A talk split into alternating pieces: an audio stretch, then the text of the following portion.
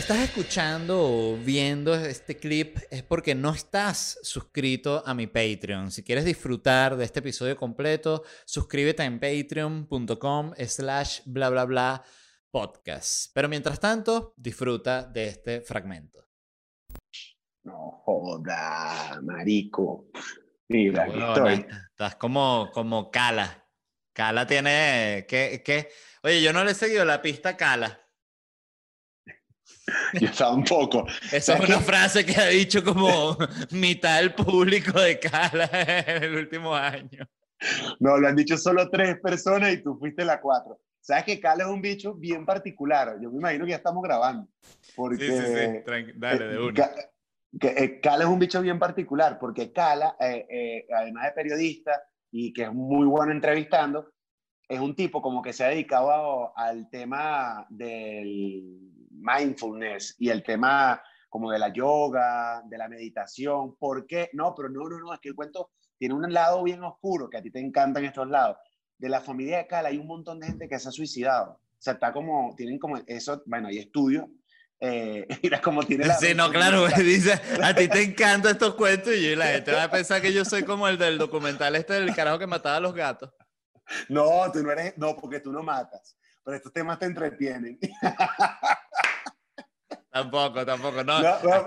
a mí sí, a mí sí a veces, ajá, pero, pero es muy loco porque esto, ah, bueno, va muy hermano con la teoría de que dice que de verdad eh, es posible que sea genético el tema de llegar a esos niveles de depresión tan profundos. Pero esto es un tema muy serio, pero Cala, por eso es una, es una persona bien particular, súper interesante. Cala yo lo, lo tuve en, en, la, en la sopa Venezuela, recuerdo. Bien ¿Ah, pana. Sí, justo estaba promocionando un libro de él que era como, no sé si era como una novela o algún libro de autoayuda, era algún, algo que, que en, la, época que estaba sacando el libro todo el mundo, ¿recuerdas? Cosas de cala, sí, que cosas de cala, de, cosas de cala. Cosas de cala. Eso, sí, cala muy, muy, yo sí lo digo, muy, muy hombre de meditación, de mantener la tranquilidad. Cala es gay, ¿no? Sí, eso te iba a decir. Bueno, no sé si es gay, pero tiene pinta de que te descuides y dice, oye, podríamos. Y te come ahí mismo, se le acaba la meditación en trompa. Sí, sí, sí, sí. Mira, Manuel, estaba pensando justo antes de, llamarte, como que, que, hubiésemos sido nosotros. Eh, como en la Edad Media, ¿qué te, qué te imaginas que, que, hubiésemos sido? Por ejemplo, un tipo como tú. Yo siento que... Qué loco y qué buena pregunta, porque el otro día me estaba haciendo una, una ¿cómo se llama esto? Fisioterapia, y la muchacha que me hace los masajes, eh, que muy buena, me echaba unos aceites aromáticos y tenía música clásica puesta. Y yo dije, en la época medieval, para recibir esta vaina tenías que ser un rey. Porque tenías que tener un carajo tocándote la música clásica en vivo. En vivo. Y, si eras así como un, un, si eras como un pequeño empresario, de repente te querías dar un lujo, te contratas un violinista nada más, ¿no? Como para te, mientras te echan los aceites, pero el rey sí dice, tráeme la orquesta con, con toda vaina y director, contrata a, a, ¿cómo se llama el que era director también? Mozart. Ah, ¿Qué bola esa, esa época de esos bichos que uno no, no lo considera así? Porque ahorita es como que tú ves el, eh, vas a escuchar Mozart y es una imagen de, de en YouTube que es Mozart así con la peluca y la vaina, pero dibujado. dibujado. Qué bueno que seas tan viejo que la única manera es dibujarte. Dibujado. y hay unos que son tan viejos que ni dibujados. O sea, eh, ya no. No sabes cómo eran. No, que eran tan pobres y que no, marico, a ti te dibujaron, pero fue con el bicho que dibujó la peste, aunque es tu cadáver muerto. Mira, este... palito. No, pero ¿qué era lo que te iba a decir? Ah, ah que... que... hubiese sido en la época medieval.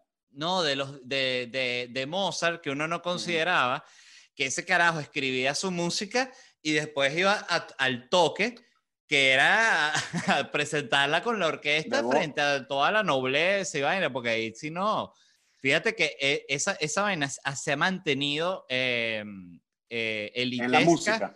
La música clásica se ha mantenido elitesca de toda la vida. Eso nunca va a ser una vaina que pegue en los barrios. No, música clásica no, no sube cerro. Mira, ¿sabes que se debería lanzar eh, Daddy Yankee? ¿Sabes que sube cerro? ¿Sabes que sube cerro? Un, ya no sé por dónde va. Bob Marley Metallica. Eso es lo único que no, que no es música tropical que sube cerro. Esas dos. te iba a hablar de Metallica, que lo que tiene que hacer Daddy Yankee es lanzarse como cuando Metallica tocó el disco con, con la Sinfónica de San Francisco. Claro. Que se haga de Daddy Yankee y la Sinfónica de Londres. Y entonces es reggaetón sinfónico. ¿Cómo no lo han hecho? Pero digo, pero es que yo creo que a los músicos les, se les puede, les puede dar de inmediato osteoporosis. ¡ah! No vale. hay mil orquestas en el mundo, sí vale. Mil orquestas. Eso no se ha dado porque Daddy Yankee no lo ha, no lo ha querido hacer. Bueno, hay de otra. Imagínate esa canción. Súbele el mambo para que diga tal prendan los motores, los violines. No, no, no, no, no, no, no, no, Dale, no sé qué broma, dale. Uh, dale. Uh.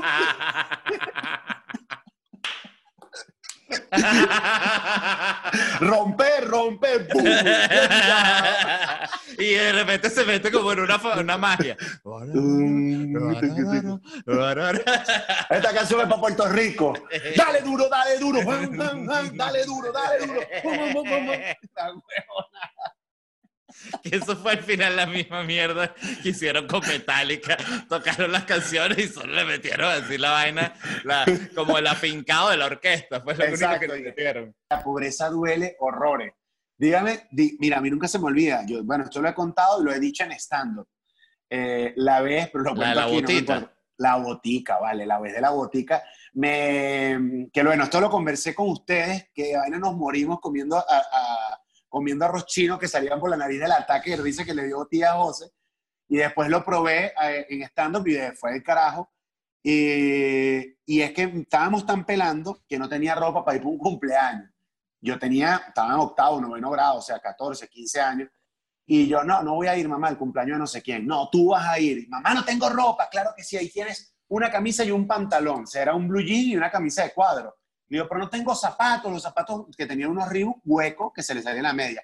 ¿Qué edad tenías tú? 14, 15, o sea, un chamo ya grande. Pues mi mamá dice que vas a ir. Yo le digo, pero no me puedo poner esos zapatos, estás loco. Todo el mundo utilizaba Airwalk o, ¿cómo se llaman los otros? Los Vans, Skitcher, o sea, marcas de esa día. Y yo, no, no, no voy. Y me dice, tú no eres un par de zapatos, Manuel Alejandro. Ponte estos que tengo acá. Y me ha puesto unas boticas. Y mi mamá tenía como de, como de vaquerita. Y esos son unos zapatos como unas botas de llanero. Y eso con los blue jeans, con los blue jeans. Unas botitas de mujer. Que se, se ven bien y tal, se ven bien con los blue jeans y con la camisa de cuadro. Yo no sé cómo, mi mamá me lanzó la de Daniel Javid. Y yo dije, de bolas que sí lo voy a hacer, de bolas que sí. Y me lancé yo para la fiesta. Mira, a mí se me derrumbó el micromundo que me hizo mi mamá de positivismo. En cuanto yo entré a la fiesta y todo el mundo me bajó la mirada y me... Eras un niño grande. Claro, weón, 14 años, ponte. eras, alto, o sea. Claro, así de tamaño, sí, weón, siempre he sido alto. Y yo, yo dije, ¿cómo a mí se me ocurre? Eran unas botas de mujer que tenían hasta taconcito. Y no solo eso, yo estaba tan embelesado con la labia de mi mamá que yo no me di cuenta que yo para ponerme la tuve que subirle un cierrecito lateral. O sea, yo me lancé el, yo, yo me lancé el cierrecito corto. Claro que sí, voy para la fiesta. y me fui para mi baile. Una botita como medio, medio Tom John, ¿no? Ajá, como, y de piel de cocodrilo falsa. ¿De qué color recuerdas? Marroncitas así con, con piel de serpiente. ¿Y la gente que te dijo? No, un tío gay de la cumpleañera me quería devorar, claro, porque me vio con una botica de serpiente. Así mismo. No, vale, lo digo viendo. Pero hubiese sido un anzuelo muy fácil. ¿Tú te acuerdas de la época de Televen cagando? Nosotros sí tenemos historia de cagar. ¿Te acuerdas cagar en los, en los cubículos de Televen? Que de repente estabas tú, estaba yo, y aquí en el medio un obrero que hacía sonidos y que...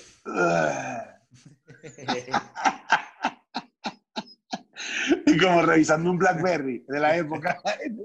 Entonces sí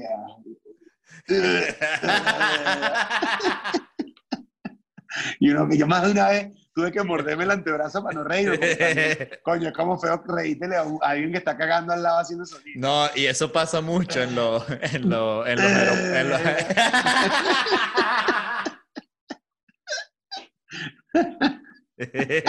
marico, debería haber como, como las mujeres o, los hombres cuando los están cogiendo que muerden la almohada para no hacer sonido.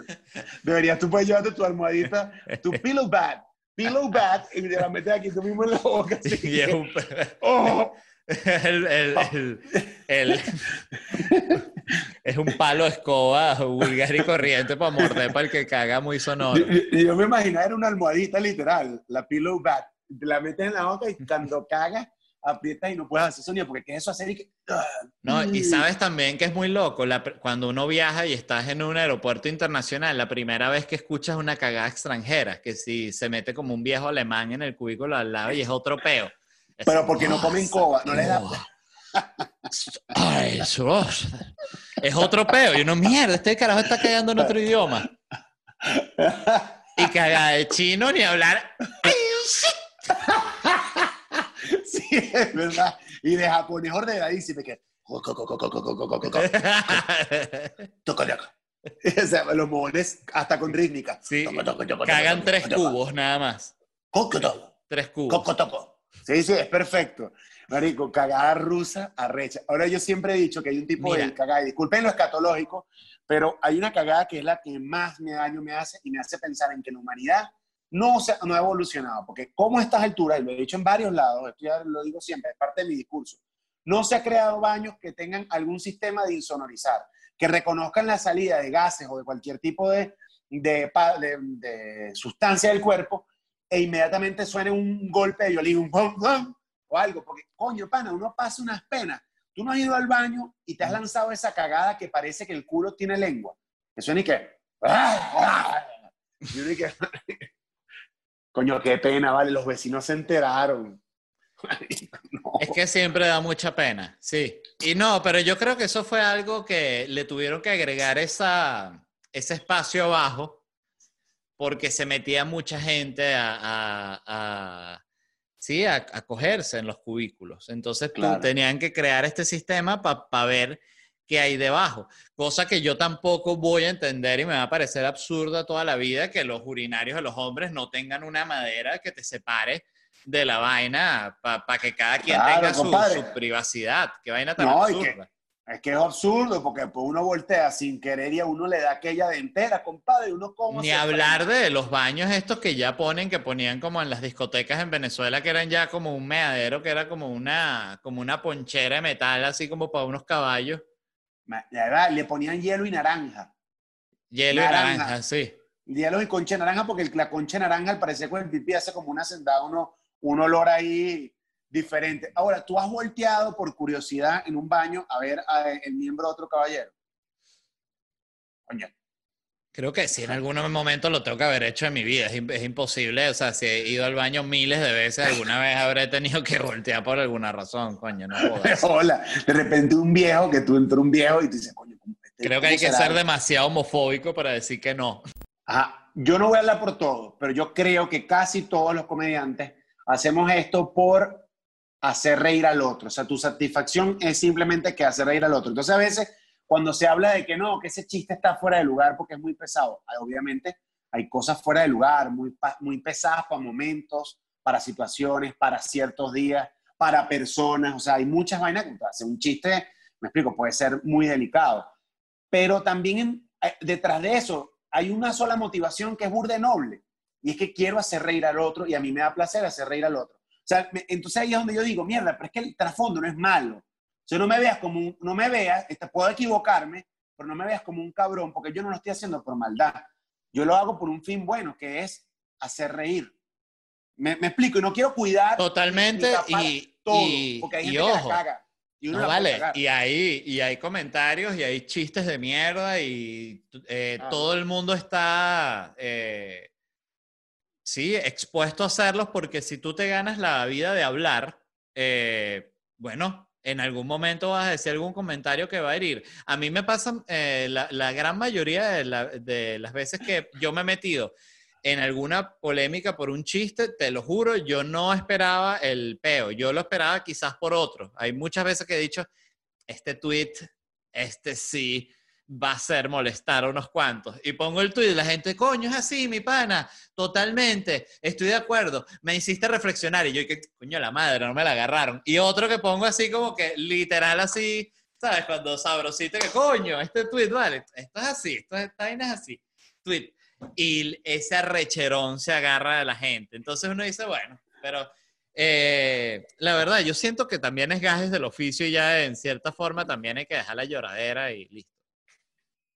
Total, yo estoy de acuerdo. No podemos andar llorando. Lo que decíamos de que los bufones les tocaba pasar rechera, a otros les tocaban llevar hasta puñaladas en escenario cuando el teatro se inició en la comedia y uno está muy cómodo. Hay que aguantar, tener piel gruesa. Lo que sí me la dilla es la generalización. Arréchense con la gente, pero no con todo el mundo. No, y aquí haciendo de, haciendo de abogado del diablo, Manuel, eh, porque cuando una cosa es mi opinión eh, respecto al tema de los comediantes eh, y de cuando se cancelan comediantes y las polémicas con comediantes, eh, lo que pienso como comediante y otra cosa es lo que pienso como, como audiencia, ¿me entiendes? Que, que, es totalmente, sí, que es totalmente distinto, porque yo siento que X, si una persona se, se lanza una, una cagada... cuando, el rollo de, de, de George Harris, me explico, que le decían transfóbico, eh, homofóbico, qué sé yo, cualquier cosa que le, decían. El LED espectador dijo, coño, es verdad. No creo. No, no, el LED, el espectador me cagué de la risa con el chiste, o sea, pero también entiendo la rechera de la gente, o sea, es que no, una cosa no va sin la, sin la, sin la otra, ese para mí es también el parte de la conversación, como que, verga, una vaina puede ser hiriente para un grupo y al mismo tiempo ser cómica, o sea, que si es así, no nos ha pasado todo el tiempo, o sea, sí. estoy recordando, eh, estoy eh, hablando exclusivamente de cuando hablas en, en, una reunión, literal con tus amigos que sueltas los chistes y, te, y donde te bulean duro de verdad, verdad. O sea, fíjate como nosotros hablamos entre nosotros cuando estamos, nos buleamos duro. la jodita con mi mamá, la jodita con mi mamá que hacen ustedes, desgraciados y que, ay, Manuel, esto está mal, como si yo, como si yo y si tuviera relaciones con mi mamá. Como que tú tienes relaciones sexuales con tu mamá, sí. es un chiste interno. Es un chiste maldito. Malditísimo, es lo más ofensivo que hay. Pero es que es tan bueno que nos cagamos de la risa, porque justamente es tan absurdo que eso es lo que da risa. O sea, no da risa si, si de verdad tú estuvieses en un complejo de Edipo, ¿sabes? Que no, yo todavía duermo con mi mamá, ya ahí sí no daría risa. ¿Me entiendes? Porque que no, hermano, tú lo que tienes que ir para un psiquiátrico ya en este momento.